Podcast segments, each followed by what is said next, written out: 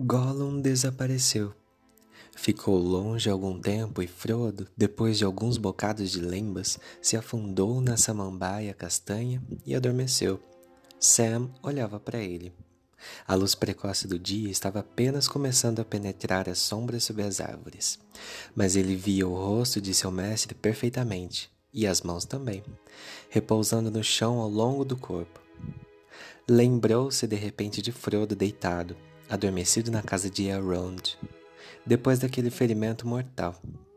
Naquela época, enquanto vigiava, Sam notara que algumas vezes uma luz parecia emanar de seu interior com um brilho fraco. Mas agora a luz estava mais visível e forte.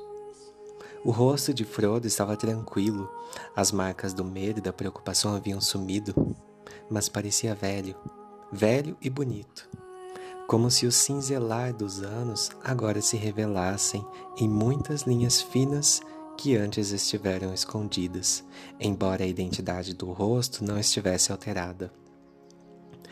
Não que Sam colocasse as coisas para si mesmo desse modo. Balançou a cabeça, como se as palavras lhe parecessem inúteis, e murmurou: Eu o amo. Ele é assim, e algumas vezes isso se manifesta, de alguma forma mas eu o amo, quer isso aconteça ou não.